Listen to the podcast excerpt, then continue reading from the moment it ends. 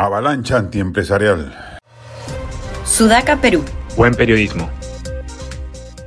Se viene una ola de ataques a la inversión privada por parte de un gobierno desesperado por su altísima desaprobación, que presiente que no le queda mucho tiempo en el poder y quiere irse con una narrativa de victimización que ya varios de sus voceros han estrenado y reiteran en cuanto ocasión se les presenta que no extrañe el despliegue de una serie de iniciativas para combatir a los grupos empresariales más importantes.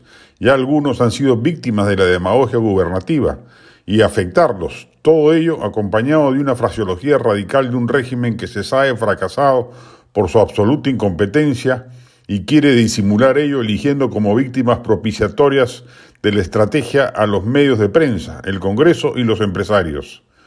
Ha ocurrido, por ejemplo, que en venganza por las recientes declaraciones del secretario general del SUTEP, en el sentido de evaluar la necesidad de que el presidente renuncie a su cargo por incompetente, la bancada oficialista ha pretendido resucitar una intervención ilegal a una empresa privada que pertenece a los maestros, como es la de rama magisterial. Satisfaría así, claro está, una vieja rencilla del magisterio radical vinculado al senderismo con Patria Roja, pero lo relevante es que en lugar de librar la batalla política donde corresponde, Castillo habría decidido dar un zarpazo a una empresa privada con prerrogativas de tal, supervisada por la Superintendencia de Banca y Seguros y que se ha manejado en las últimas décadas con extremo profesionalismo y eficiencia. Es parte de una ofensiva mayor, que vendrá acompañada de iniciativas legislativas o arrebatos del Ejecutivo que van a merecer de parte del empresariado una actitud inteligente de resistencia.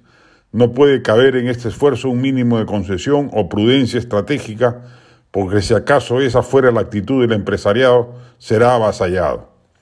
Anoche, el propio Vladimir Cerrón reveló que el premier Aníbal Torres prepara una serie de proyectos para combatir a lo que él considera monopolios y oligopolios, poniendo en evidencia que la típica entraña antiempresarial de la izquierda va a aflorar como consecuencia de una estrategia angustiada de sobrevivencia política.